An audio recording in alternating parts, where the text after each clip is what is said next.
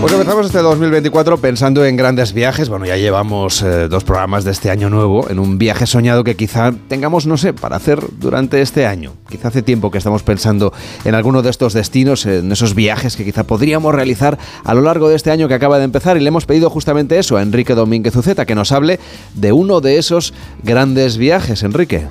Bueno, yo creo que uno de los grandes viajes de los que se habla poco, pero que son realmente transformadores, definitivos, de esos que te cambian la imagen del mundo, es el que podemos hacer para conocer, para descubrir personalmente el río Amazonas, que es el gran río del planeta, es el mayor de todos y también yo creo que el más poderoso y salvaje, un río legendario y un laboratorio en acción de la naturaleza, en buena medida todavía inexplorado y desconocido, al menos en buena parte de los territorios que, que vierten en él, que atesoran pues esas selvas descomunales y, algunas etnias no contactadas y donde probablemente se conserven restos de civilizaciones de las que no tenemos noticia, porque mm, la idea de que el territorio del Amazonas, la Amazonía, eh, solamente ha acogido grupos étnicos que apenas han salido de la edad de piedra es sin duda una idea errónea y cada vez se comprende mejor que el territorio pues debe haber contado con una alta cantidad de población y civilización en el pasado. Y justamente mm, ahora se está exponiendo en Madrid en el Centro Cultural de la Villa la obra del fotógrafo brasileño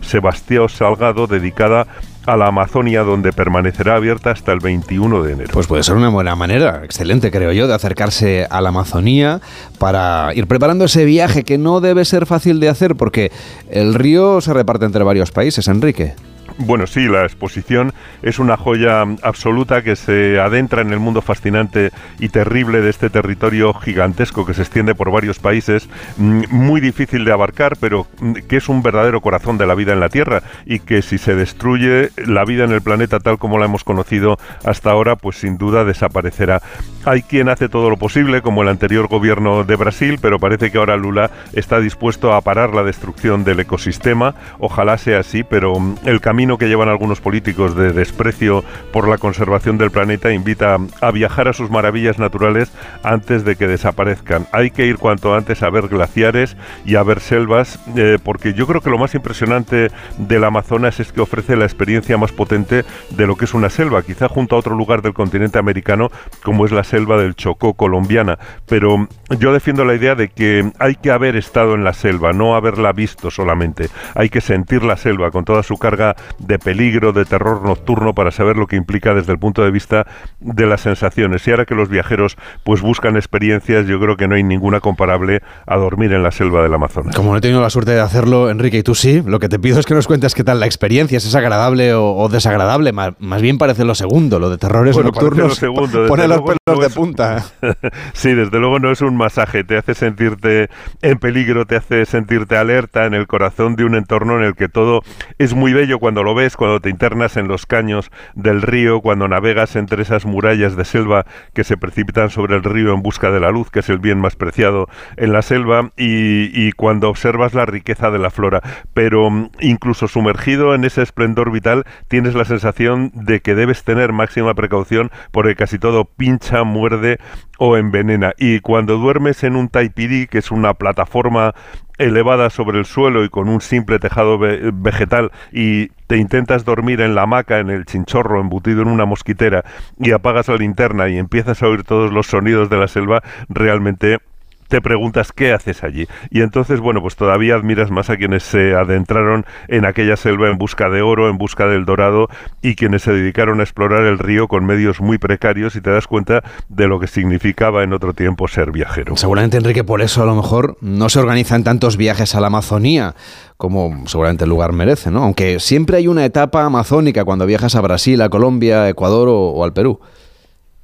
Bueno, yo desde luego recomiendo que si vas a Perú, que es realmente donde nace el río Amazonas, donde inicia esos al menos 6.800 kilómetros de recorrido que le convierten en el más largo del mundo, más que el Nilo, pues mm, cuando vayas a Perú no dejes de ir a la selva, al Amazonas de Perú. Hay que volar a Iquitos, que es la capital de la Amazonia peruana, eh, cuyo territorio es en realidad el 60% del país, pero que está muy poco poblado. Iquitos es una especie de Venecia elevada sobre las aguas eh, cambiantes de la Amazonas y cerca de Iquitos se pueden visitar, visitar dos grandes reservas nacionales, la de Alpaguayo Misana y la Pacayá Samiria, que es preciosa, donde además se puede navegar en un barquito de crucero como el Acuanera, muy confortable. En realidad la mejor manera de viajar en el Amazonas naturalmente es por agua, haciendo excursiones en lancha con motor y bajándote a caminar en algún sendero y visitando alguno de los poblados. Y no hace falta acampar en la selva. Afortunadamente hay pequeños hoteles ecológicos gestionados por las comunidades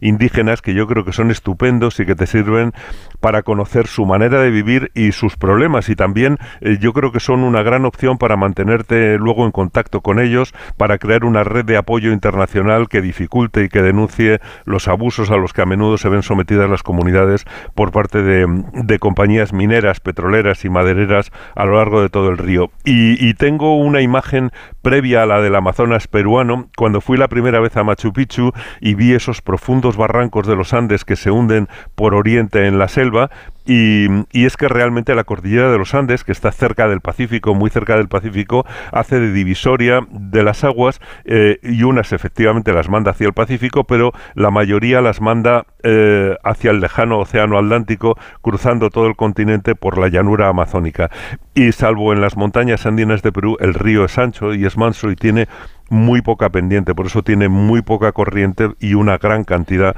de agua. El siguiente gran país amazónico es Colombia, donde también se puede incluir una escapada para ver el Amazonas. Bueno, para eh, si viajamos a Colombia, pues tendremos que tomar un avión en Bogotá y volar hasta Leticia, porque es imposible llegar por carretera desde el resto del país hasta el Amazonas, que es un mundo aparte y Leticia es su capital. Una eh, población muy interesante de aire colonial, muy cerca de la frontera con Brasil, ideal para hacer incursiones en la selva, para caminar en el bosque, para visitar las comunidades ticunas con esas eh, casas llamadas malocas o, o, las comunidades de los yucunas o los huitotos y bueno, puedes salir también a pescar pirañas si, si te apetece o salir por la noche a localizar cocodrilos con los ojos brillando en las orillas del río. Pero el río es la gran autopista de la selva. Eh, eh, cuando estás en la orilla pues ves pasar barcos de carga, barcos de pesca y también balsas que bajan con familias peruanas en busca de una vida mejor. Allí también en el río pues se pueden ver delfines rosas y muchas aves, porque Colombia tiene en la selva la mayor variedad